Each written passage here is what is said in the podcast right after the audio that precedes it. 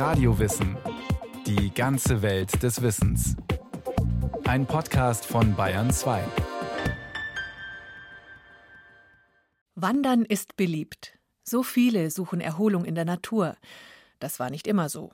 Erst im 18. Jahrhundert haben Menschen begonnen, sich aus reinem Selbstzweck in der Natur zu bewegen. Georg Gruber erzählt die Geschichte einer Leidenschaft.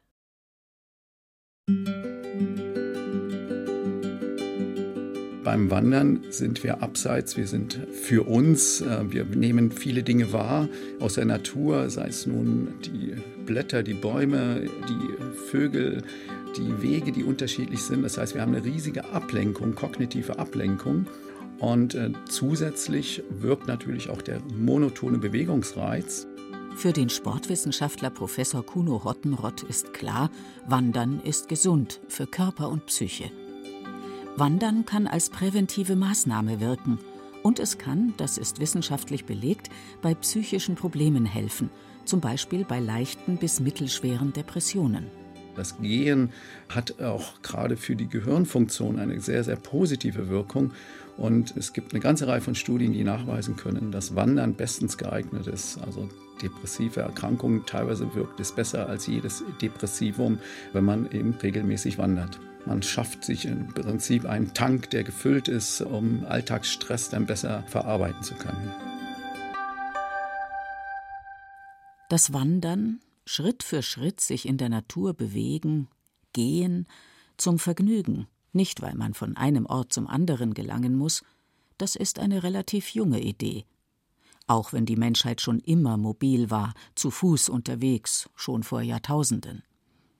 Auf der Suche nach Nahrung zum Beispiel oder nach besseren Orten zum Leben, auf der Flucht vor Krieg. Wandern, wie wir es heute verstehen, bedeutet, dass der Weg kein Zwang ist, sondern freiwillig beschritten wird. So kann man den Geist wandern lassen, auf neue Ideen kommen. Das erkannte auch der Philosoph Friedrich Nietzsche, für den Gehen und Denken zusammengehören. So wenig als möglich sitzen, keinem Gedanken Glauben schenken, der nicht im Freien geboren ist und bei freier Bewegung, indem nicht auch die Muskeln ein Fest feiern. Doch zu Fuß gehen ist lange Zeit nicht besonders hoch angesehen. Man muss sich vorstellen, dass Ende des 18. Jahrhunderts Leute, die es sich leisten konnten, vor allen Dingen mit der Kutsche gefahren sind oder das Pferd genutzt haben. Und auf der Straße waren eben Vagabunden unterwegs oder Handwerksgesellen, Soldaten. Aber die sind halt unterwegs gewesen, weil sie keine anderen Möglichkeiten hatten, sich fortzubewegen. Und das war eben noch nicht diese Freizeitbeschäftigung, wie wir sie heute kennen erklärt Claudia Selheim, eine der Kuratorinnen der großen Ausstellung Wanderland, eine Reise durch die Geschichte des Wanderns, die im Germanischen Nationalmuseum in Nürnberg zu sehen war. Handwerksgesellen gingen schon im Spätmittelalter nach ihrer Lehrzeit auf die Walz, um danach für die Meisterprüfung zugelassen zu werden. Sie zogen zu Fuß übers Land, von Dorf zu Dorf, von Betrieb zu Betrieb, um zu lernen und um Erfahrungen zu sammeln. Auf den Straßen waren damals auch Pilger und Kaufleute unterwegs, wobei die Straßen meist eher groben Feldwegen ähnelten, nicht zu vergleichen mit den Straßen heute. Wer zu Fuß ging, erfreute sich meist nicht der Natur, sondern hoffte eher, unversehrt ans Ziel zu kommen. Die adlige Gesellschaft spazierte zu dieser Zeit auf sicheren Wegen durch ihre gepflegten Parkanlagen, aber nicht außerhalb. Es ist ja auch so, dass in Grimms Wörterbuch beispielsweise der Begriff Wandern beschrieben wird. Und dort heißt es, dass das Wandern als das fröhliche Durchstreifen der Landschaft erst in den letzten Jahren aufgekommen ist. Im 18. Jahrhundert hat sich der Blick auf die Natur verändert. Sie wird nun im Zeitalter von Aufklärung und Romantik nicht mehr wie bis dahin vor allem als Bedrohung wahrgenommen, sondern weckt Forschergeist und Neugier. Zurück zur Natur. Aber lange gilt, wer draußen unterwegs ist, um fröhlich die Landschaft zu durchstreifen, muss es sich leisten können, muss die Muße haben und frei sein von den Zwängen des Alltags also den gehobenen Schichten angehören, dem Adel oder dem vermögenden Bürgertum.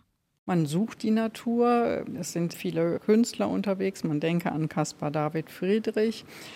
Jeder kennt heute den Wanderer über dem Nebelmeer.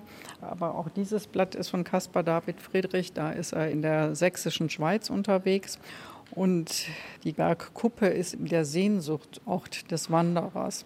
Und das ist ja eben auch eine neue Entwicklung, dass der Berg zum Sehnsuchtsort wird was auch mit dem Schweizer Naturforscher und Dichter Albrecht von Haller zu tun hat, der schon 1729 ein schwärmerisches Gedicht über die Alpen schreibt, die bald zum Ziel für Reisende und Wanderer aus ganz Europa werden.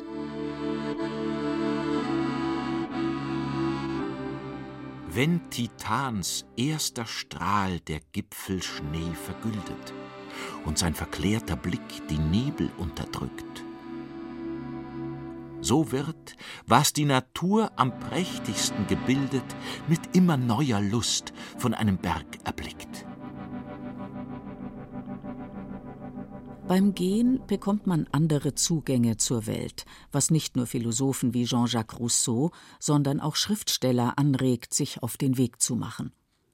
Zu den Klassikern gehören die Reisen eines Deutschen in England von Karl Philipp Moritz aus dem Jahr 1782. Hier zeigt sich auch, wie ungewöhnlich dort das freiwillige Zu-Fuß-Gehen zu dieser Zeit noch ist.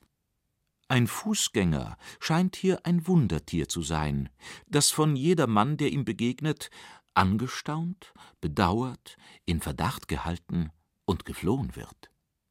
Und Johann Gottfried Säume erzählt von seiner Reise Die Leute meinten hier wieder, ich sei nicht gescheit, als sie hörten, ich wollte zu Fuße von Triest über die Berge nach Venedig gehen und sagten, da würde ich nun wohl ein bisschen totgeschlagen werden.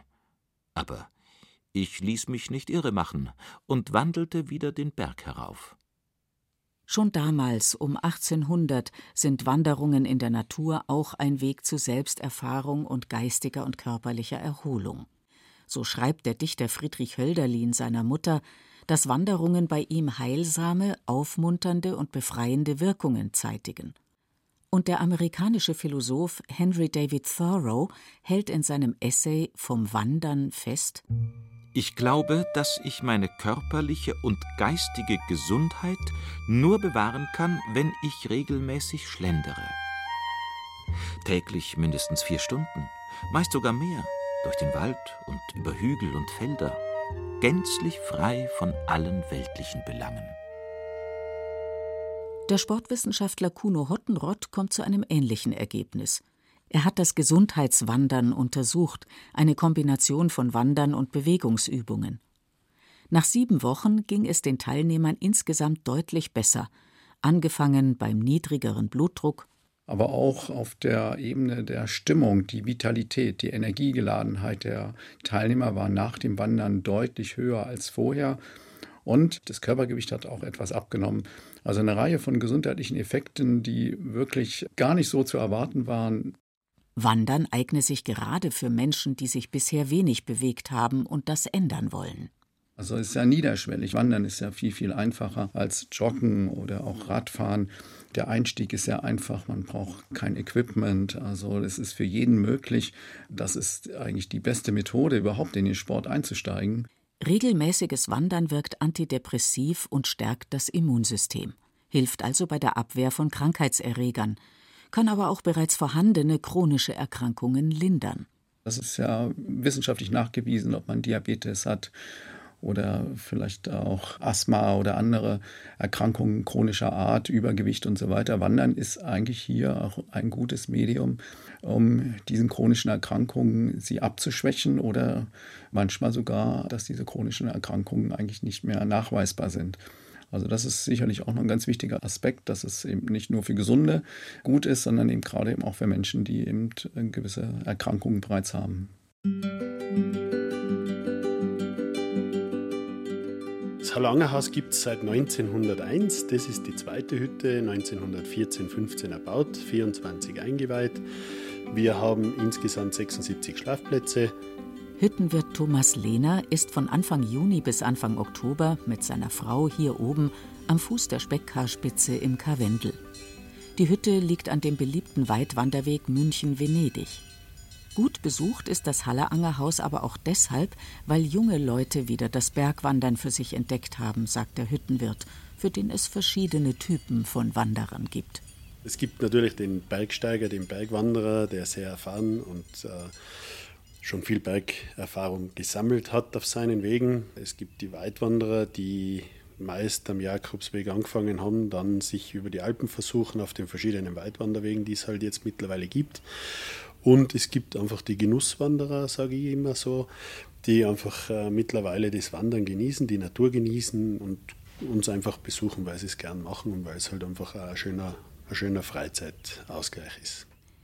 Das Halleranger Haus gehört zum Deutschen Alpenverein, der vor über 150 Jahren gegründet wurde, mit dem Ziel, die Bergwelt zu erforschen und zu erschließen, erklärt Friederike Kaiser.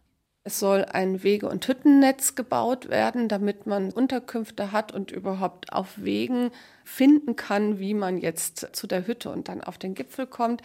Schon im Jahr 1872, 73 wird der Beschluss gefasst, fünf neue Hütten zu bauen. Und dann geht es wirklich Schlag auf Schlag. Also um die Jahrhundertwende, um 1900 stehen bereits 300 Hütten.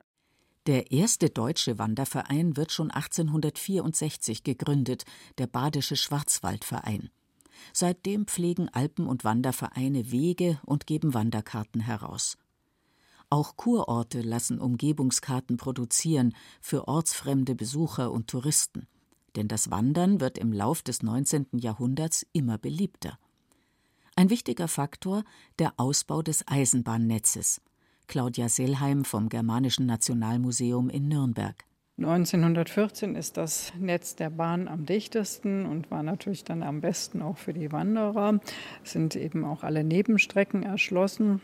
Ende des 19. Jahrhunderts gibt es dann schon die sogenannten Sonntagsrückfahrkarten, also verbilligte Fahrkarten, um Arbeiterfamilien auch am Wochenende mal einen Ausflug aufs Land zu ermöglichen. Doch richtig geworben wurde dafür noch nicht. Die Bahn bewirbt bewusst Wanderer eigentlich in der Zwischenkriegszeit. Und das ist natürlich auch verständlich, weil nach 1918 dann auch Arbeitern ein regelmäßiger Urlaub zusteht und tatsächlich jetzt breitere Bevölkerungsschichten freie Zeit haben. Und erst ab da ist überhaupt zu merken, dass Arbeiter verstärkt in die Berge gehen und dann auch Mitglied im Alpenverein werden. Etwas früher, schon um die Jahrhundertwende, kommt in vielen Teilen Deutschlands die Wandervogelbewegung auf, eine frühe Jugendbewegung. Es waren Schüler, meistens Gymnasiasten, die ein selbstbestimmtes Leben führen wollten, vor allen Dingen und raus aus diesem bürgerlichen Ambiente ihrer Elternhäuser. Es war eben eine Möglichkeit, rauszukommen aus den Städten, die natürlich schon auch von der Industrie belastet waren. Die Schlote qualmten. Die Jugend entdeckt die Natur als Freiraum und Rückzugsort. Wanderungen und mehrtägige Ausflüge, Übernachtungen auf dem Land, in Gasthöfen oder bei Bauern in der Scheune. Die Wandervögel schließen sich zu Ortsgruppen zusammen und führen Fahrtenbücher über ihre Ausflüge in die Natur. Die Jugendlichen, auch Mädchen wandern mit, erleben eine neue Art der Gemeinschaft. Sie singen zusammen, sie versorgen sich unterwegs selbst. Abkochen wird das gemeinsame Kochen über dem Lagerfeuer genannt, mit mitgebrachtem Mehl oder Grieß, Eiern und Milch vom Bauern und gesammelten Früchten. Eine scheinbar heile Welt, bis zum Ausbruch des Ersten Weltkriegs, in den viele freiwillig ziehen. Die Gruppen verlieren Mitglieder, Gleichzeitig bilden die idyllischen Naturerlebnisse auch in den Kriegsjahren eine Gegenwelt zu den Todesnachrichten von der Front. Und Viele der Wandervögel sind Lehrer geworden und haben dann eben auch das Wandern weiter popularisiert. Das Wandern wird in seiner Geschichte immer wieder auch politisch instrumentalisiert.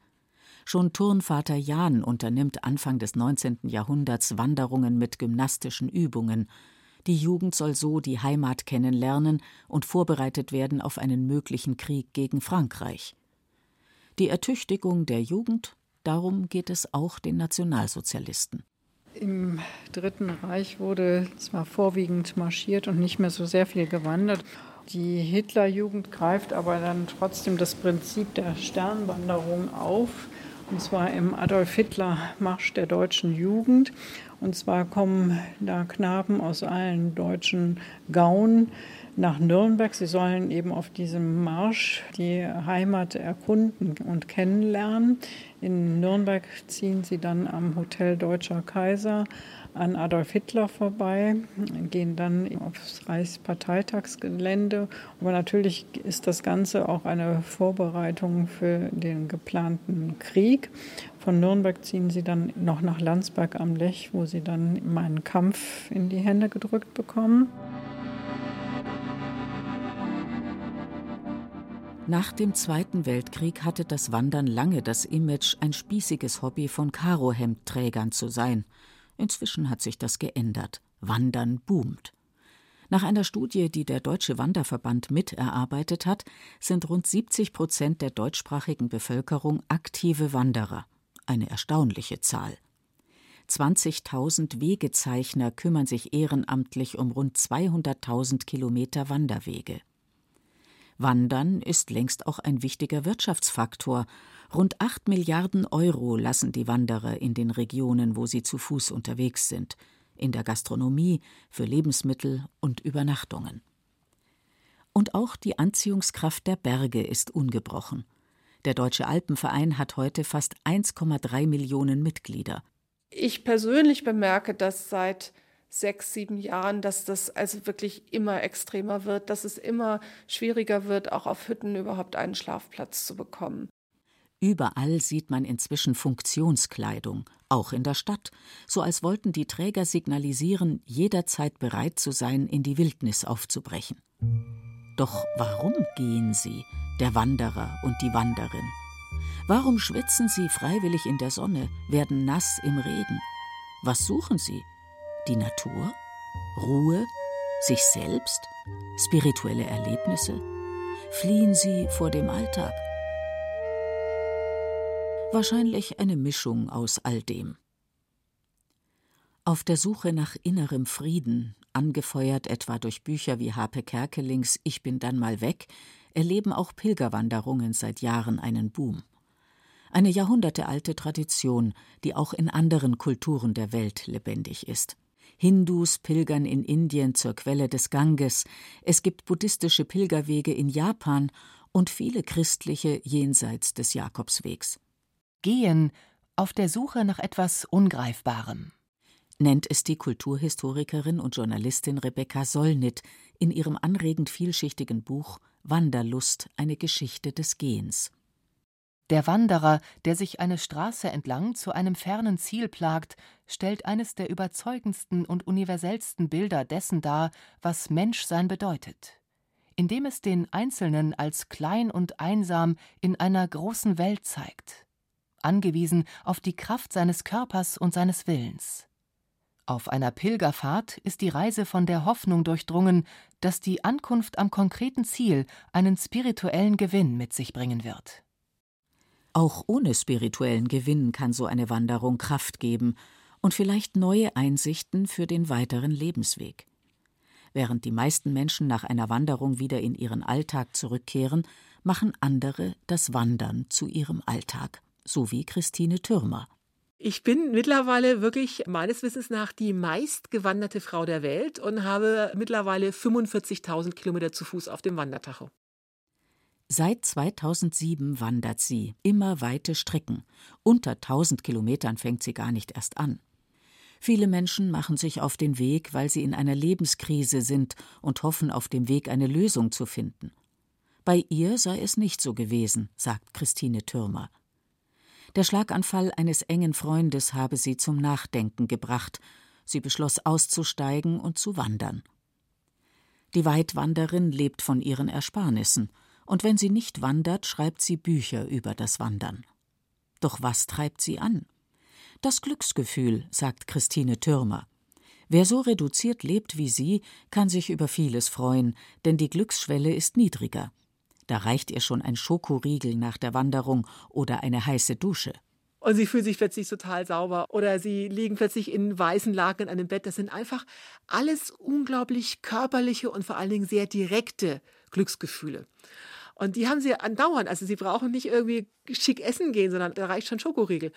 Und das ist einfach so total faszinierend. Und das kommt halt immer, immer, immer wieder. Und deswegen sage ich, ja, als ich losgewandert bin, habe ich überhaupt nicht das große Glück gesucht, aber ich habe es trotzdem unterwegs gefunden. Und deswegen gehe ich auch immer wieder weiter, weil ich immer wieder dieses Glücksgefühl draußen habe.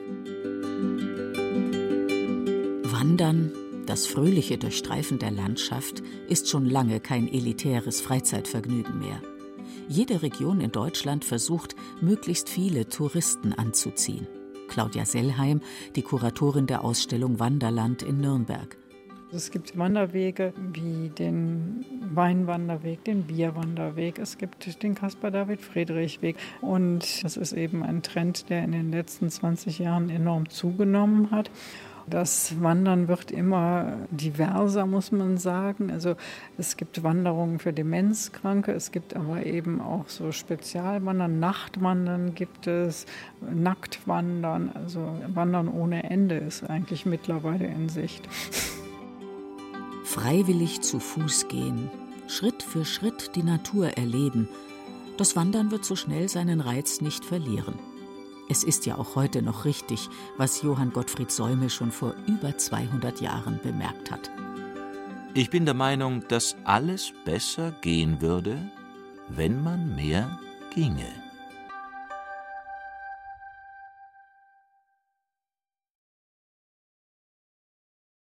Das war Radio Wissen, ein Podcast von Bayern 2.